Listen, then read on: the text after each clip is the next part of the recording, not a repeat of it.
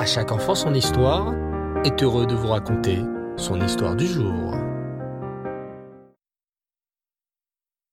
Et rêve les enfants, bonsoir. J'espère que vous allez bien et que vous avez passé une belle journée. Baruch Hashem. Vous êtes prêts à partir sur les traces du roi Shlomo? Le roi Shlomo, qui fut le roi le plus sage sur toute la terre. Vous savez, il n'y a que Moshe Rabbeinu qui dépassait le roi Shlomo en sagesse. Mais surtout, le roi Shlomo fut le roi qui construisit le premier Beth Amikdash. C'était tout un art de construire le Beth Amikdash. Car Hachem ne voulait pas qu'on utilise de fer pour construire le Beth Amikdash. Le fer, dit Hachem, c'est fait pour détruire. C'est fait pour faire la guerre. Avec le fer, on fabrique des couteaux, des lances, des épées. Donc, je ne veux pas qu'on utilise du fer pour construire ma maison, le Beth Amikdash, car ma maison, dit Hachem, est une maison de shalom, est une maison de paix. Mais comment construire le Beth Amikdash sans fer? Comment couper les briques à la bonne longueur? La seule solution était d'utiliser un chamir. Oui, ce petit verre très spécial qui permettait de couper et de fendre les rochers les plus solides. Le roi Shlomo a mis longtemps à trouver ce chamir. Le roi des démons a finalement pu lui indiquer la cachette de ce chamir. Mais maintenant, ce roi des démons a fait quelque chose de terrible. Il a pris la place du roi Shlomo sur son trône. Et il a lancé le roi Shlomo très fort et très loin dans les airs. Le pauvre roi Shlomo est maintenant tout seul perdu en plein désert. Comment va-t-il faire pour retrouver le chemin de son palais à Yerushalayim? Écoutez bien. Le roi Shlomo se mit à marcher, à marcher dans le désert. Il ne voyait rien d'autre que du sable autour de lui. Le roi Shlomo se mit alors à prier Hachem de tout son cœur. Hachem, je n'ai plus rien. Avant, j'étais un roi grand et célèbre dans le monde.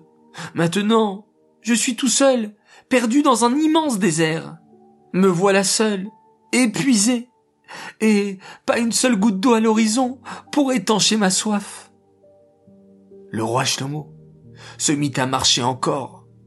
Après plusieurs heures, le roi Shlomo rencontra des jeunes garçons. Il était heureux d'avoir enfin trouvé des humains, et il leur demanda Mes chers enfants, savez-vous si la ville de Yerushalayim est encore loin? La ville de Yerushalayim? répétèrent les jeunes garçons. Nous n'avons jamais entendu parler de cette ville-là. Oh là là, pensa le roi Shlomo. Je dois vraiment être très, très très loin de Yerushalayim. Ces jeunes garçons n'ont jamais entendu parler de moi. Moi, qui croyais être un roi célèbre dans le monde entier. J'ai dû le penser par orgueil. Le roi Shlomo continua à marcher, marcher d'un endroit à l'autre.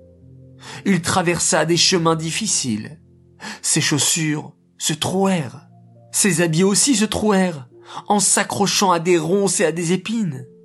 Le roi Shlomo était maintenant avec des habits déchirés, et son corps était couvert d'égratignures. Mais, courageusement, le roi Shlomo avançait. Finalement, il arriva dans un village. Épuisé et affamé, il frappa à l'une des portes du village. Un homme lui ouvrit la porte, et le roi Shlomo se mit à raconter son histoire. Bonsoir, monsieur. Je suis le roi Shlomo. Je suis le roi d'Israël, mais j'ai été renvoyé de mon palais par le roi des démons. S'il vous plaît, aidez-moi à rentrer à Yerushalayim, dans mon palais. Cela fait des mois et des mois que je marche, seul, affamé et assoiffé dans le désert. Mais hélas, les gens le prenaient pour un fou. Ce doit être un mendiant, disaient les gens. Il se prend pour le roi d'Israël. Donnons-lui du pain et de l'eau. Il a l'air de mourir de faim. Les gens donnèrent au roi Shlomo du pain et de l'eau. Et le roi Shlomo continua à marcher.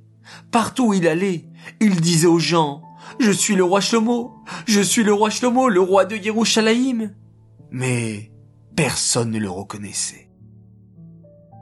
Un jour, le roi Shlomo rencontra un homme très riche.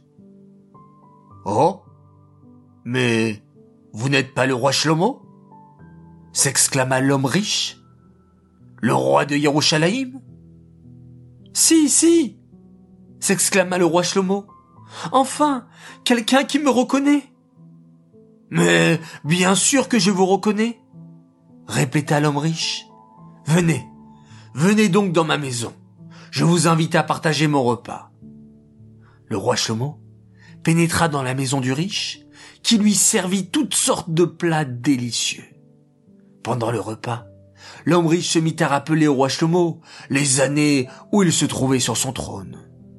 Ah, quel grand roi vous étiez, le roi de Yerushalayim. Vous aviez de l'or, de l'argent, et vous étiez un roi riche et respecté. Je me souviens même de vous, assis sur votre trône royal. Oh, comme les temps ont changé maintenant. Les paroles de l'homme riche firent beaucoup de peine au roi Shlomo. Il se mit à pleurer. Il avait tellement mal au cœur qu'il ne put rien avaler de tout le festin qu'on lui aurait servi.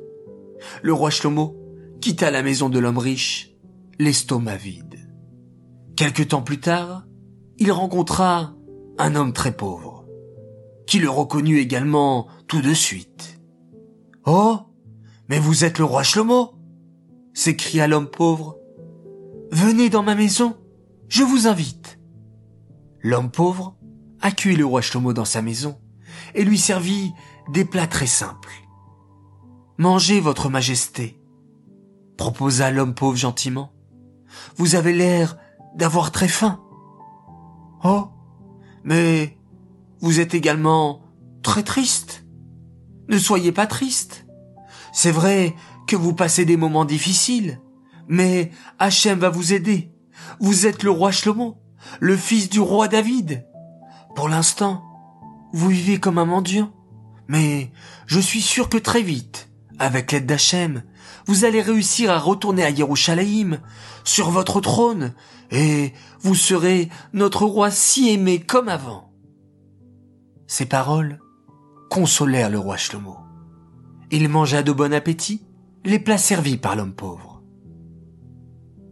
De cet épisode, les enfants, nous apprenons que lorsqu'un juif est triste et abattu, il faut le consoler avec de douces paroles.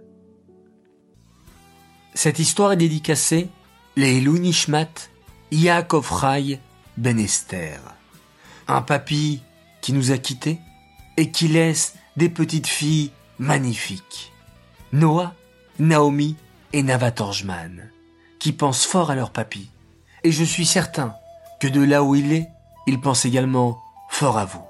Alors, bravo les enfants de votre comportement, car je sais que papa et maman sont très fiers de vous, de ces belles bâtisserelles que vous êtes, que vous puissiez continuer à être dans le chemin de la Torah. On vous aime très très fort. J'aimerais souhaiter quatre grands Mazaltov ce soir. Alors une spéciale dédicace et un très grand Mazaltov à Dov, Rosa et Odel Rostein pour l'arrivée de leur petite princesse, leur petite sœur Rayamushka, magnifique nouvelle. Les enfants, je suis très content de vous, que vous puissiez être des grands frères et sœurs magnifiques. Un très grand Mazaltov également à une fille admirable, Shaina Motal pour son anniversaire. Aujourd'hui, Yudalef Nissan, Mazaltov de la part de son papa, sa maman, Rani, et Zelda, qui t'aiment très très fort. Encore un Mazaltov pour une autre fille tout aussi sympathique. Elle s'appelle Chayamushka Frankel. Elle fête ses 11 ans. Un immense Mazaltov de la part de tes parents, de tes frères Lévi Yitzhak, Israël Argeleb et Shmuel, ainsi que de ta petite sœur Rana. Un immense Mazaltov à toi. Et un dernier, un immense Mazaltov pour deux frères et sœurs extraordinaires qui fêtent également ce jour leur anniversaire. Rana Biton, 9 ans, Emir Shlomo, 6 ans, un très très grand Mazal Tov à vous deux, de la part de toute votre famille qui vous aime énormément.